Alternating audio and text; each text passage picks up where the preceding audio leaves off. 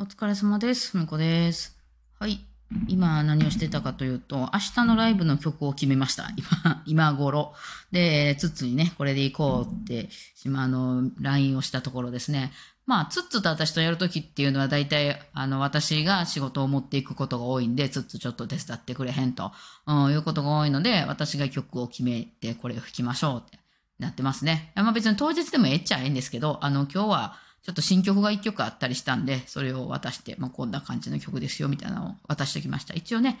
まあ、一晩あれば、夜でも聴けるんでね。うん。あの、我々その練習とかないので、そうなんですね。またその辺はクラシックと概念が違うかなっていう、だから楽譜通りではないのでね、なんか雰囲気が分かっていれば、今できることをしますっていう感じですね。はい。で、その、まあ、楽器の立ち位置みたいなのもあって、その、ライブするときに、まあ、その、誰が曲を決めるか問題っていうのは、まあ、それはその時々かな。あの、あんまり仲、なんていうの？仲いいメンバーとかでもなんか、初めましての人も多かったりして、場所もそんなにいつもやってるとこでもないみたいな感じやったら、ボーカルの人が決めますね。えーだから私なんかの場合やったらボーカルいないことが多いから、その、ボーカルた、いわゆるメロディーを弾いてる人、いわゆるその、その曲のメロディーラインを受け持ってる人、ボーカルがいるんやったらボーカル、まあ、バイオリンが、リーダーやったらバイオリン、フルートでもいいですよね。なんかね、サックスでも、そういうメロディーを弾いてる人たち、うん、が、あの曲をこれを弾きたいっていう、まあその人がメロディーをやるんでね。えーで、あとのそのリズム隊だったり、コード楽器の人、あの、キーボードとか、えギターとかやってる人にこれお願いしますって言って、まあ昔は紙で渡したりしても、今はね、あの iPad とかでバーってすぐ送れるんでね、えーそういうのやったりしてるって感じですかね。えーでもまあその関係性もあってね、その誰が持ってきた仕事かっていうところもあったりするので、まあ例えば私と松本さんで行くとかいう時に松本さんから頼まれた仕事でちょっと来てくれへんって言われたりした場合は、その店の雰囲気とかわかんないので私が。だからそういう時はもう松本さんがさっき決めて、えーこんな感じで行きたいねんっていうのを言ってくれたりはしますね。なんで、なんとなくずっと、そうね、トップシーはなぜかいつも、あの、のんちゃんが決めるんやわ。あの、でも私が持ってきた仕事の場合やったら私が決めたりする。その場所の雰囲気が分からへんのでね。例えばこう、しっとりジャズをずっといつも流してる店とかやった場合に、えー元気よく行こうぜ、ロックで行こうぜ、今日は、みたいなので行っちゃうと、ちょっと浮いたりするかもしれないじゃないですか。それって分かんないで怖いから、一応なんかその、あの、店の雰囲気を分かってる人が一応やりましょう、みたいな。感じになったりは、まあしてますね。はい。その辺は結構楽器っていうかその立場の違いっていうのは出てて、まあ私はメロディーを弾いてる人なんで、えー例えばその私とツッツが二人でライブやりますって言った時に、ツッツがずっとメロディーやってて、ずっと私が伴奏をやってるってことはなないじゃないですか、楽器の性質的に。バイオリンがあんま得意じゃないからね、そういうコードを弾けないから。うん、あの、まあ、そうね、一応、理屈的には3音でも4音でも弾けるんかもしれんけど、あんまり綺麗にバーンとは入んないので、まあ2音、2和音までですかね。しかもあんまり和音が弾くの得意な楽器ではないですよね。もうむしろメロディーとかを歌のようにできるよっていうのがまあ強みの楽器なんで、まああの、カントリーとかね、あっちの方ではこう結構ジャージャガジャージャガってコード楽器になったりはするんですけどね。まあそれもありかな。うん。だからまあそのジャンルにもよるかもしれない。うん。で、ポップスなんかの場合やったらまあメロディーやってることが多いかなと感じですね。えーだ、ん多分、だから、それに慣れてるから、例えば、そのなんか、あの、野外フェスみたいなんで、あ、なんかバイオリンとピアノで弾いてる、ちょっと聞きに行こうって言ってて、バイオリンとピアノ並んでるのに、ずっとメロディーが、み、なんかメロディーラインをずっと弾いてて、バイオリンがずっと伴奏してたら、どうしたんってなりますよね、ちょっとね。どないしたん？あのピアノの人の素人さんだから、みたいになりますよ。だってピアノって和音めっちゃ綺麗にうまくいけるし、ベースもリズムもいろいろ出せるのに、で、あの、それをやらないで、なぜピア、バイオリンがメロディーを、みたいなね。うん、昔なんか私、たまたよくよく、あの、なんか、その現場に行くと、遭遇することが多かった、アコーディオンとベースっていう、あの、二人の、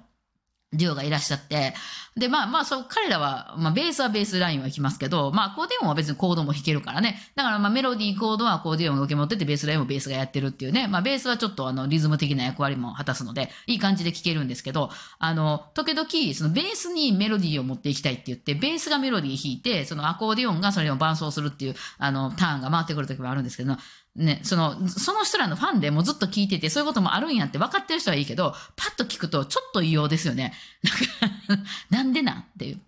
あの、ベース弾いてる人がずっとなんか、しかもベースと音低いから、低すぎるとメロディーラインが分かりにくいから、結構高い音をあえてこう、F クラとか使って、結構高い音でずっと出すんですよね。で、それに対して、その横でアコーディオンが、こう、ブンチャッチャ、ブンチャッチャみたいなのを弾いてて、これは何やろうってちょっと思ったりしますね。あんまみんな思わへんのかな、そういう風に。あ、なんかね、そのちょっと質問が来てたんですよ。ごえさんやったかな ?P38 さんやったかな？ごめんなさい。今ちょっと引用が見えないんですけど、あの、バイオリンの弾き語りはないんですか？みたいな話でね、えギターとかピアノは弾き語りってあるじゃないですか。自分でギター弾きながら歌うとか、ピアノ弾きながら歌うってあるけど、バイオリンはないんですかっていうので、まあそういう意味で、バイオリンはメロディーなので、あのないことないですよ。やってはる人いますよ。でもその、アカペラの歌が2人みたいな感じになっちゃいます。だからハモリでずっと歌っていくとか、まあ、そうやね、カントリーとかやったらありますね。カントリーの人ちょっとやってるイメージ。うん。あの、私が好きな、えっ、ー、と、誰やっけ？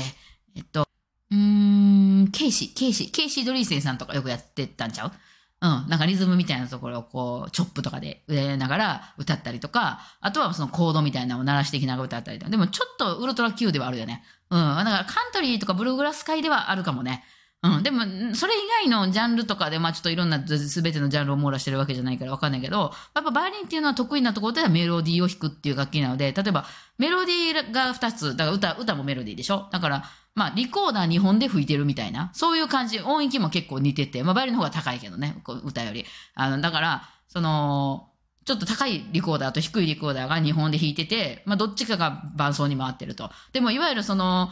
気持ちいいと言われるそのリズムやったり、あの、ベースラインっていうのがないので、あのー、ずっと聴いてたらちょっと疲れるかな。まあそういう音楽やとして聴くのはいいけどね。例えばあのほら、ピタゴラスイッチの曲みたいなさ、ちょっとこう、ほ、ほ、ほのぼのした感じの高い音だけがポッポポッポ聞こえてるみたいな、そういう曲やったら結構ありかもしんないけどね。まあケイシーさんとかかっこいいけどね。うん。で、できなくはないと思いますけど、あんまり数多くないかなとは思います。やっぱりね、なんかできるかって言われたらできるんやけど、それやったら普通にベースとかドラムとか呼んできた方が普通にかっこよくないっていう話になっちゃうので ね、なんかそういうのありますよね。うん、なんかそのね、あの、アコーディオンの人とかでもね、時々あの、エレキアコーディオンとかね、結構使わはる人とかもいて、あ、ローランドとかから出てるんですよ。だから、あの、いろんな音出るんですよね。あの、見た目はこっちは見てる方はアコーディオンないけど、なんか木琴みたいな音がしたり、ちょっとシンセみたいな音がしたりとか、まあ、可能は可能なんですよね。エフェクターとかかましたらね、バイオリンでもね、いけますよね。そういう音出せますよね。だからそういうけど、多分見た目として見てる方がアコーディオンやと思って見てるから、そやのになんかそこから、例えばマリンバの音とかがアコーディオンから聞こえてきたら、いや、それ、うん、そうやったら、あ、マリンバの人呼んだらよくない？ってなんのよね、なんかね。うん、なんかその辺やっぱこっちのね、あの頭の硬さっていうか、あの別にどの楽器からどの音が出てきててもも不思議じゃないって思わなあかんねんから、例えばバイオリンなんて結構見た目的にこう目立つじゃないですか、弓も動かすし。で、バイオリンのふみこさんどうぞって出てきて、わーっと弾き始めた瞬間に初音ミクの声とか聞こえてきたらどうでしょう？いや、可能なんですよ、これ。初音ミク、あの、エフェクターあるからね。うん。だけどなんか、あの、千本桜とか言って、初音ミクが聞こえてきたらですよ。バイオリン弾いてるんですよ、私。ちょっと頭混乱しませんか？ね なんかそ、そういうのはあるよね。まあまあ、その伴奏できるかっていう話で言うと、まあメロディーが日本になっちゃうので、あんまり面白くない感じになるのでやってる人が少ないっていう、まあことなんじゃないかなと思います。ただ、まあやる人によっては結構なんかいい感じで仕上がってたりもするので、そういうのを売りにしてる人もいないくはないですよっていう話ですかね。はい。だからやっぱね、低い音のベースライン、あの、あとリズム体のリズム、うん。リズム、ベースがあったらコードなくても、まあ、成り立っちゃうなやつですから、ピュップヒップヒップホップなんかそんな感じやもんね。言えてない。うん。だけどやっぱコードってね、かなり美味しい人間が感動する場所ではあるので、うん。ね、リズムは確かになくてもチャンソンとかいけるんやけど、私はリズムがないと気が狂いそうになるタイプな リズムは欲しいなって思ってたりはしますけどね。ね、まあ、私がそこをクリアしたときは、私と原田くんのあのライブがね、あ開けるかなと思います。はい。今日はじゃあちょっとそのリズム重視みたいなカンテレラをね、ちょっと追加しておきます。これ YouTube でですね。